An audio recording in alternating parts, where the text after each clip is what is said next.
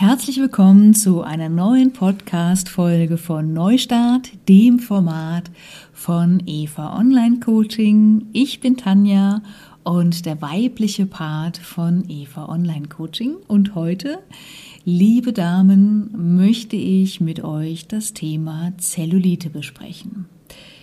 Erst einmal die Frage, was, was heißt eigentlich Zellulite? Und Zellulite ist ganz einfach erklärt, Zellulite ist eine sogenannte Bindegewebsschwäche. Und Ladies, wisst ihr eigentlich, warum Männer keine Zellulite bekommen oder keine Bindegewebsschwäche haben? Erst einmal könnten wir jetzt aufschreien und sagen, oh, das ist total ungerecht und wie unfair. Aber ich kann euch gleich sagen, die Natur hat sich was dabei gedacht. Also grundsätzlich verlaufen die Bindegewebsfasern bei Frauen parallel und nicht kreuzförmig wie die bei dem Mann. Und das ist dann auch schon die Antwort, warum Männer keine Bindegewebsschwäche haben bzw. kein Zellulite bekommen. Aber ich habe es schon angemerkt, die Natur hat sich dabei was gedacht, beziehungsweise in der Natur hat alles einen höheren beziehungsweise tieferen Sinn. Die Bindegewebsschwäche bei der Frau, alias die Zellulite, die sorgt einerseits dafür, dass bei einer Schwangerschaft es zu keiner ernsthaften Beschädigung des um ein Vielfaches gedehnten Gewebes kommt und andererseits ermöglicht diese Bindegewebsschwäche Fetteinlagerungen, die als Energiereserve für die Mutter und ihr ungeborenes Kind dienen. Somit hat sich die Natur gedacht, naja, die Energieversorgung der Mutter und des Kindes während der Schwangerschaft ist deutlich wichtiger als nach der Entbindung mit ein paar optischen Makeln entsprechend herumlaufen zu müssen. Ebenso hat das weibliche Hormon Östrogen Einfluss auf unser Bindegewebe. Es lässt die Kollagenfasern elastischer werden und soll auch für die bekannte Fetteinlagerung an den Oberschenkeln und dem Po verantwortlich sein. Man könnte jetzt den Anschein haben, dass manche Frauen genetisch vorbelastet sind und zu Orangenhaut neigen und andere aber von der Natur komplett verschont geblieben sind oder entsprechend vielleicht auch unzählige Mittelchen nehmen, die die Wunder versprechen und sicherlich auch viel Geld kosten, aber wahrscheinlich in Summe äh, in den meisten Fällen wahrscheinlich völlig wirkungslos sind und äh, wir müssen sozusagen mit dieser Orangenhaut leben.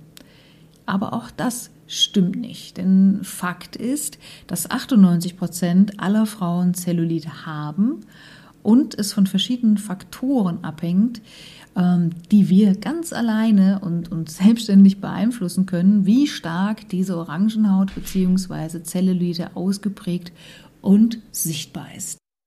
Deswegen wollen wir jetzt mal drei wichtige Tipps besprechen, die gegen Zellulite bzw. die Orangenhaut hilft. Und die Damen unter euch, die schon diverse Podcast-Folgen von Eva Online Coaching gehört haben, werden sich sagen, gleich, also noch nicht, aber jetzt gleich, huch, die Tanja wiederholt sich ja jetzt. Ähm, ja, denn Punkt Nummer eins oder Tipp Nummer eins ist das Krafttraining. Und ich habe ja schon einmal in einer anderen Folge, wo es um Krafttraining im Speziellen ging, darüber erzählt, dass Krafttraining der effektivste Weg ist, um Fett ab und Muskulatur aufzubauen. Und wenn wir diese Fetteinlagerung an diesen bekannten Stellen minimieren möchten und die darunter gelegene Muskulatur straffen wollen, ja, dann bleibt durch das Krafttraining der Orangenhaut kaum noch eine Chance. Und auch hier würde ich gerne wieder mal den männlichen Part von Eva Online Coaching zitieren, der euch, wenn er die Podcast-Folge gesprochen hätte, jetzt sagen würde, stell dir mal einen Fahrradschlauch vor, der einmal zu stark aufgepumpt wurde und der nun mit zu wenig Luft auf dem Garagenboden liegt. Durch diese ehemals zu starke Belastung des Gummis sind in diesem Fahrradschlauch jetzt Risse entstanden, die das Gewebe mal mehr, mal weniger beschädigt haben. Und an den Stellen, die noch stark genug sind, spannend und glänzt eben das Gummi und an den weniger starken Stellen ist viel zu viel Platz entstanden, was sich in sichtbaren Dellen entsprechend äußert. Und wenn du nun den Schlauch wieder mit der entsprechenden Menge Luft füllst, für die er auch vorgesehen ist, bleiben zwar ein paar Risse zurück, die gleichmäßige Form des Schlauches wird aber vollständig hergestellt. Okay, wenn du dich jetzt im Spiegel betrachtest und dir vorstellst, äh, du bist ein Fahrradschlauch, ist es vielleicht ein bisschen schwierig, jetzt die Assoziation herzustellen. Aber ich glaube, es ist klar geworden, dass es sich so ähnlich verhält mit der Zellulite. Du musst deine Bein- und Gesäßmuskulatur stärken und vergrößern. Und so wird das eingelagerte Fett abgebaut und der Orangenhaut sozusagen der Platz genommen. Und viele Damen wissen gar nicht, dass Joggen da am Anfang sogar kontraproduktiv ist. Denn durch das Joggen entsteht ja eine ständige Erschütterung des Gewebes und diese Erschütterung kann dein Gewebe entsprechend noch mehr schwächen. Krafttraining heißt übrigens nicht, dass du in verschwitzten Fitnessstudio zentnerschwere Gewichte stemmen musst. Krafttraining kannst du schon mit einer Handvoll Utensilien beinahe überall ausüben. Und für viele der Übungen reicht dein eigenes Körpergewicht auch erstmal völligst aus.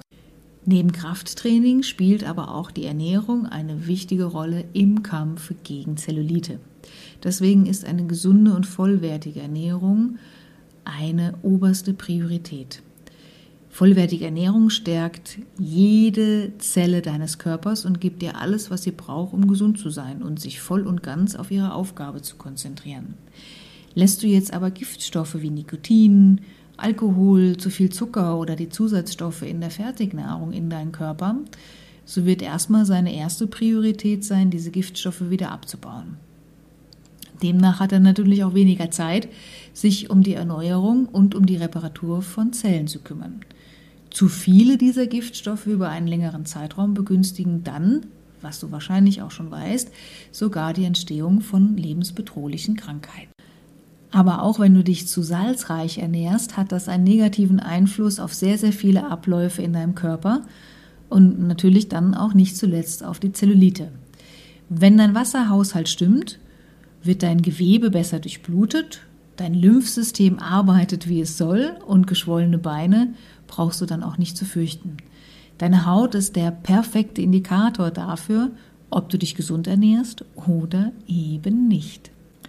Der letzte Tipp, den ich für dich habe im Kampf gegen Zellulite, ist Massage. Massagen und Lymphdrainagen wirken stoffwechselbelebend und helfen dabei, Flüssigkeiten in Haut, Muskel und Fettgewebe, die sich entsprechend angestaut haben, wieder in den Flow bzw. in Fluss zu bringen. Wassereinlagerungen, die sich zwischen den Fettzellen angesammelt haben, kann man so entgegenwirken und auch durch Blutungsstörungen, die durch Fettzellen entstanden sind, die sich durch das schlafverbindende Gewebe gedrückt haben, lassen sich so entsprechend bekämpfen. Zusätzlich zur Massage wird auch Wechselduschen empfohlen oder werden Wechselduschen empfohlen. Diese aktivieren ebenfalls deinen Stoffwechsel und fördern die Durchblutung. Meins ist es auch nicht so, heiß und kalt zu duschen. Ich bin eher der Warmduscher oder Warmduscherin. Aber ähm, ja, wenn ich weiß, für was es ist, dann glaube ich, kann ich es mir auch einmal erlauben bzw. getrauen, den Wasserhahn auf kalt anstelle auf warm zu drücken. So, meine Damen, wir sind wieder am Ende angekommen. Ich hoffe, euch hat die aktuelle Podcast-Folge zum Thema Zellulite gefallen. Ich sage vielen, vielen Dank fürs Zuhören und bis zum nächsten Mal. Eure Tanja.